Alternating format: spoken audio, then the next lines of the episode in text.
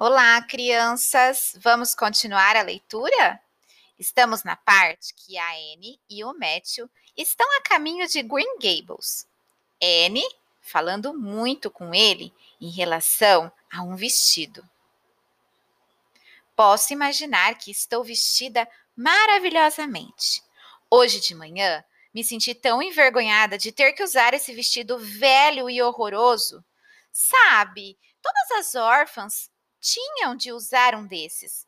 No inverno passado, um mercador de Hopetown doou para o orfanato quase 100 metros desse tecido. Algumas pessoas disseram que foi porque ele não tinha conseguido vender o pano, mas eu prefiro acreditar que foi por bondade de seu coração. O senhor não ia preferir também? Quando subi no trem, senti como se todos estivessem olhando com piedade para mim. Mas então, simplesmente pus minha imaginação para trabalhar e pensei que estava usando o mais belo vestido azul claro de seda. Pois, quando a gente está imaginando, tem de pensar em coisas que valham a pena. Não tem razão para não ser assim. Um vestido de seda, um chapéu grande coberto de flores e com plumas balançando um relógio de ouro e luvas e botas de pelica. Fiquei alegre imediatamente e apreciei a viagem de trem o máximo que pude. Depois, não senti nenhum enjoo no barco, nem a senhora Spencer, que geralmente fica enjoada. Ela disse que não teve tempo para sentir enjoo, porque tinha de me vigiar para eu não cair do barco. Falou que nunca conheceu ninguém que andasse tanto para lá e para cá quanto eu. Mas, se isso impediu que ela ficasse enjoada, foi bom eu ter perambulado, não foi? Tudo o que eu queria era ver todas as coisas que podiam ser vistas naquele barco, pois não sabia quando ia ter outra oportunidade. Olhe! Tem mais uma porção de cerejeiras cheias de flores. Esta ilha é o lugar mais florido de todos os que existem. Já estou amando esse lugar. E estou tão contente porque vou morar aqui com o senhor e a sua irmã. Sempre ouvi dizer que Prince Edward Island era o lugar mais bonito do mundo. E eu costumava imaginar que estava morando aqui, mas nunca esperei que isso se tornaria realidade um dia. É delicioso quando as coisas que a gente imagina se tornam realidade, não é? Olhe, aquelas estradas vermelhas são tão engraçadas, não são? Quando entramos no trem em Charlottetown e as estradas vermelhas começaram a passar depressa por nós, perguntei à senhora Spencer por que elas eram daquela cor. Ela disse que não sabia e pediu, pelo que há de mais sagrado, que eu não fizesse mais nenhuma pergunta.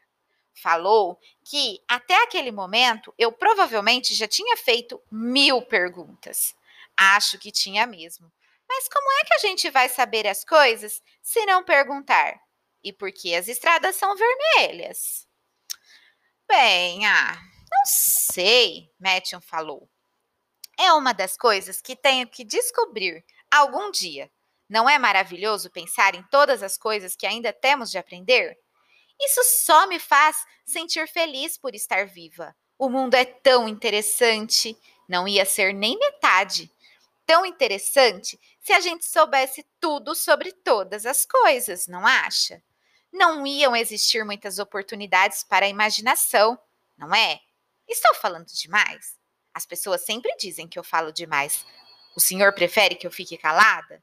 Se disser que sim, eu paro de falar. Eu consigo parar quando decido isso, apesar de ser bastante difícil. Matthew, para sua própria grande surpresa, estava se divertindo, assim como a maioria das pessoas caladas. Ele gostava de gente tagarela que se encarregava de manter a conversa sem esperar que ele participasse. Contudo, ele nunca tinha pensado que gostaria da companhia de uma menina. As mulheres eram suficientemente desagradáveis em todos os sentidos, mas as meninas eram piores. Ele detestava o jeito como elas passavam por ele discreta e timidamente, desviando o olhar, como se esperassem que ele as engolisse inteiras.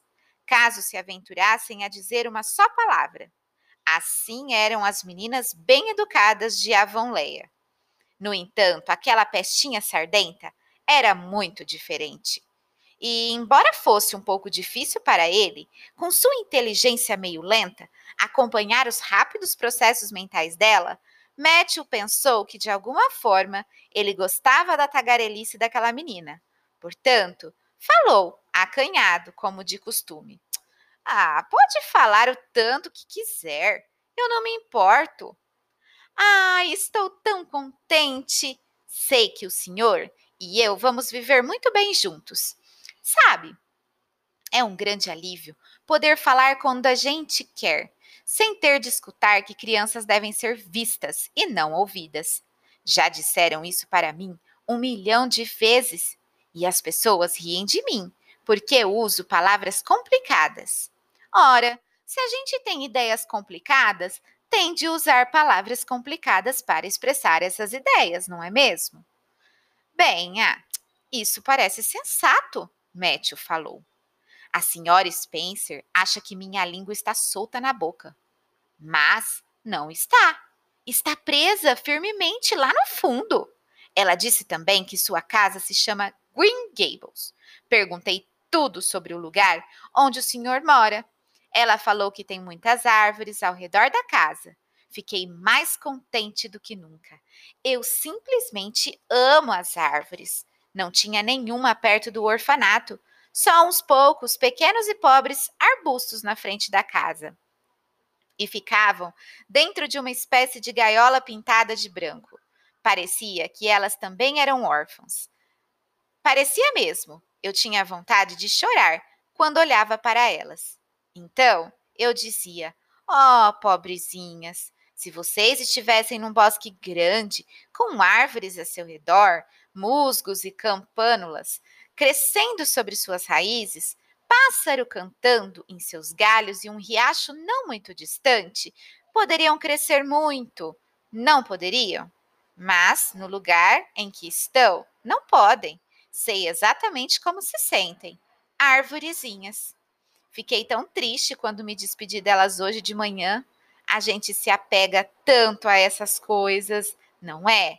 Tem algum riacho perto de Green Gables? Esqueci de perguntar isso para a senhora Spencer. Bem, ah, tem, tem um logo abaixo da casa. Que ótimo! Morar perto de um riacho sempre foi um dos meus sonhos mas nunca achei que isso ia acontecer. Nem sempre os sonhos se tornam realidade, não é? Não seria muito bom se fosse diferente? Agora, estou me sentindo quase totalmente feliz. Só não posso ficar totalmente feliz porque, bem, que cor é essa? Dizendo isso, a menina pegou uma de suas tranças longas e brilhantes e colocou diante dos olhos de Matthew. Ele não estava nem um pouco acostumado a decidir sobre a tonalidade de tranças de mulheres. Mas nesse caso não podia haver muita dúvida. É vermelho, não é? respondeu. A menina jogou a trança sobre as costas, com um suspiro que pareceu vir do fundo de seu coração e exalar todas as tristezas de todos os tempos. Sim, é vermelho, ela falou resignada. Agora o senhor já sabe, porque eu não posso ser totalmente feliz. Ninguém que possui cabelo ruivo pode. Não me importo muito com as outras coisas. As sardas, os olhos verdes e minha magreza. Consigo me imaginar sem elas. Consigo imaginar que tenho uma pele rosada e olhos da cor de violeta, lindos e brilhantes, mas não consigo me ver sem o cabelo vermelho. Eu me esforço o máximo que posso. Falo comigo mesma. Agora seu cabelo é gloriosamente negro, negro como as asas de um corvo. Mas não adianta. Sei o tempo todo que ele é simplesmente ruivo, e isso corta meu coração. Essa tristeza vai me acompanhar pela vida toda. Uma vez eu li num romance sobre uma garota que teve uma tristeza para a vida toda, mas não era um cabelo vermelho. Na verdade, seu cabelo era dourado e tinha caixas que caíam sobre sua testa de alabastro. O que é uma testa de alabastro? Nunca consegui descobrir. O senhor pode me dizer?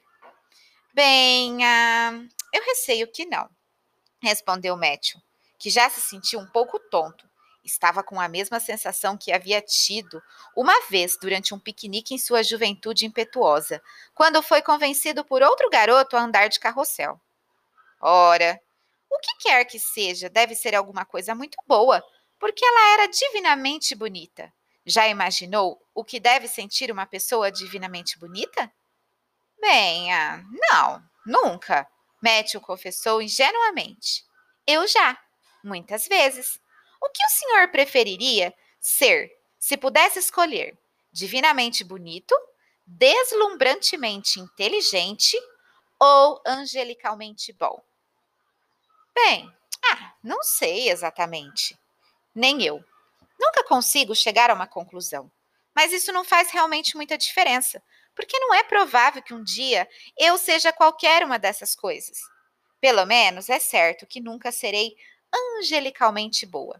A senhora Spencer falou que, oh, senhor Cuthbert, oh, senhor Cuthbert, oh, senhor Cuthbert. Não era isso que a senhora Spencer havia falado. Nem se podia dizer que, naquele momento, a menina tinha caído da charrete ou que Matthew tinha dito alguma coisa espantosa. Eles haviam apenas feito uma curva na estrada e entrado na avenida. A avenida, como era chamada pelos habitantes de Newbridge, era um trecho da estrada com 400 e 500, 500 metros de comprimento, completamente coberto por um arco formado de macieiras enormes, que se estendiam amplamente no ar e que foram plantadas muitos anos atrás por um velho fazendeiro excêntrico. Acima da cabeça dos dois havia galhos cheios de flores brancas e perfumadas.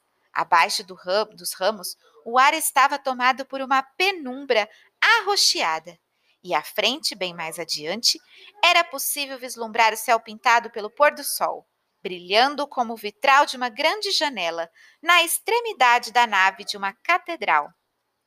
Tamanha beleza pareceu ter paralisado a menina. Ela se inclinou para trás na charrete, apertou suas mãos magras diante do corpo e levantou o rosto. Encantada, com o esplendor das flores brancas.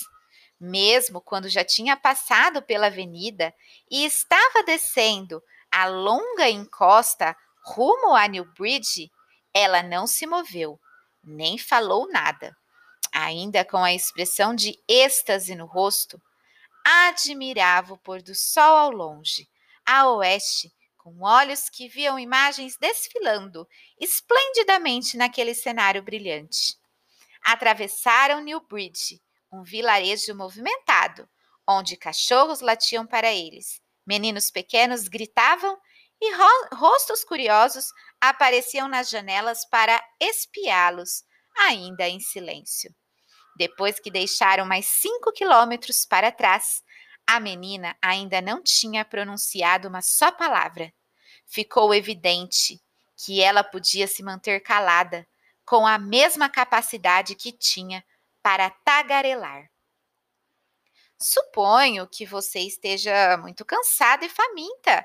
Matthew finalmente ousou falar, atribuindo aquela mudez à única razão no qual pôde pensar.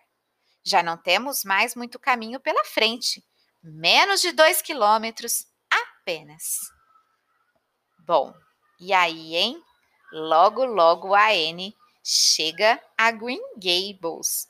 Como será a reação da irmã do Matthew ao ver a garota